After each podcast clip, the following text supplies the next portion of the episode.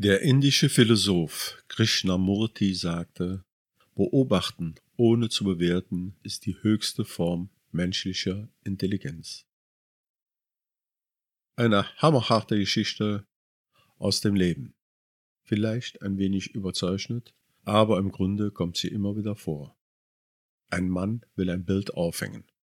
Den Nagel hat er, nicht aber den Hammer. Der Nachbar hat einen. Also beschließt unser Mann, hinüberzugehen und ihn auszuborgen.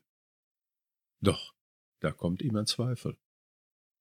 Was, wenn der Nachbar mir den Hammer nicht leihen will? Gestern schon grüßte er mich, nur flüchtig. Vielleicht war er in Eile. Vielleicht hat er die Eile nur vorgeschützt. Und er hat etwas gehen. Mich.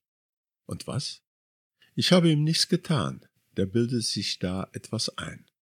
Wenn jemand von mir einen Hammer borgen wollte, ich käme es ihm sofort. Und warum er nicht? Wie kann man einem Mitmenschen einen so einfachen Gefallen abschlagen? Leute wie dieser Kerl vergiften einem das Leben.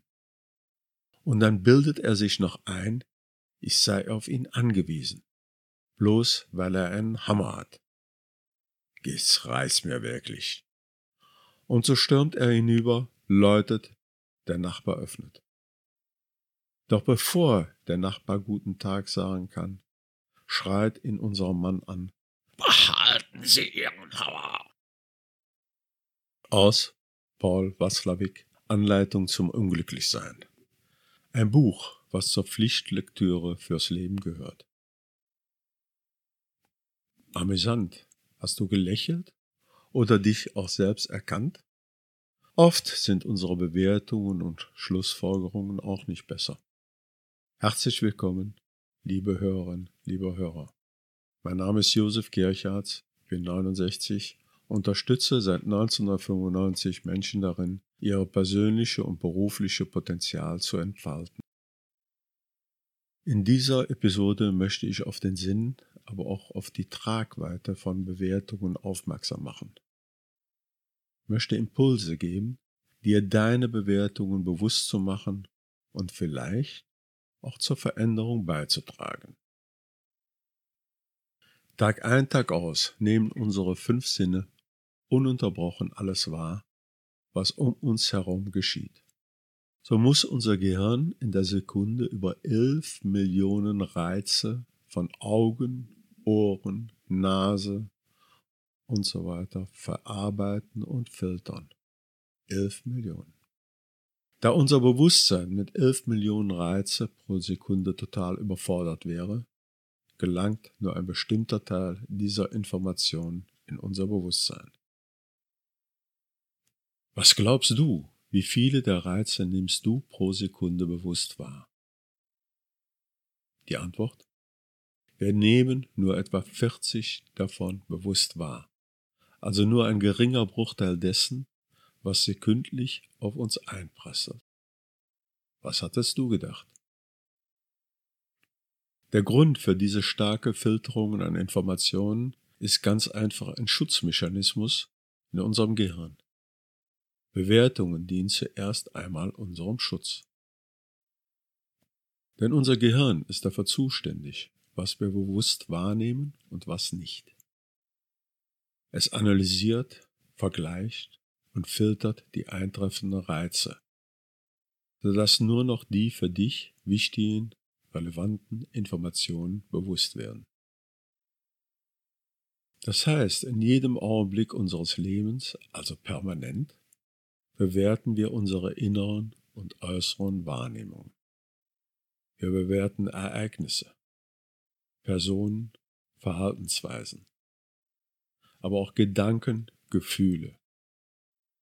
Wir prüfen, ob ein bestimmtes Ereignis für uns gefährlich, neutral oder positiv ist.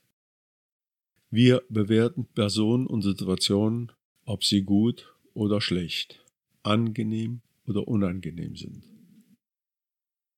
Und natürlich bewerten wir uns auch selbst, unsere Person und unser Handeln. Um das überhaupt zu können, braucht das Gehirn bereits vorhandene Informationen, mit denen die ankommenden Reize verglichen und bewertet werden können. Wann hast du dich selbst dabei mal ertappt, wie du dich als Person oder dein Handeln direkt anschließend bewertet hast? Denke einmal darüber nach. Woher kommen also die Bewertungen? Um überhaupt bewerten zu können, braucht das Gehirn bereits vorhandene Informationen, mit denen die ankommenden Reize verglichen und bewertet werden können. Diese vorhandenen Informationen sind deine individuelle Erfahrungen und Lernprozesse.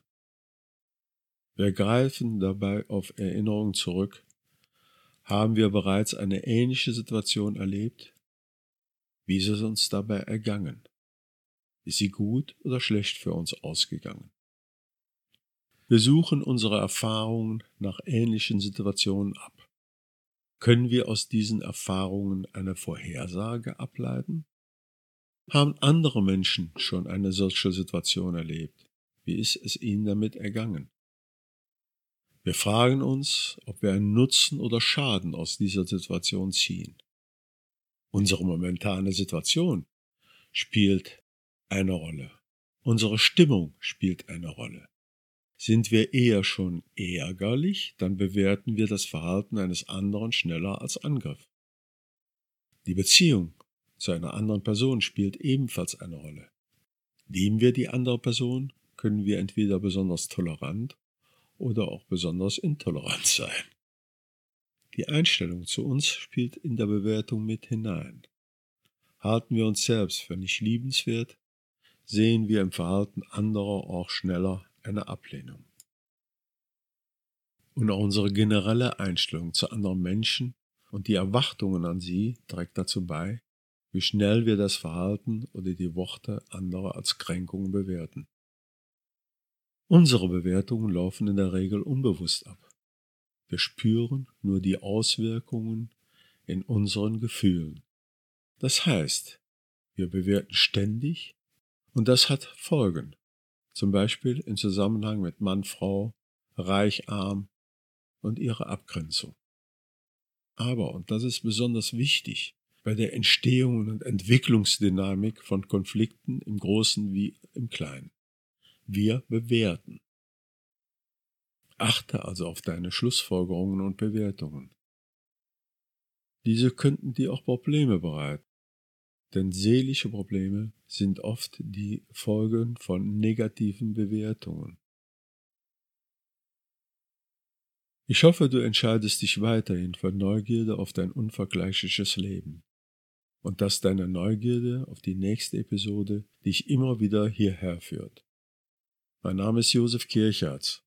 Möge die positive Energie dich führen und dir ermöglichen, mit deinem neuen Wissen offen und bewusst dein Umfeld wahrzunehmen. Für einen anderen Menschen offen und aufmerksam zu sein, heißt auch zu akzeptieren, dass du so gut wie gar nichts über den anderen weißt. Daher lohnt es sich, ganz genau hinzuschauen.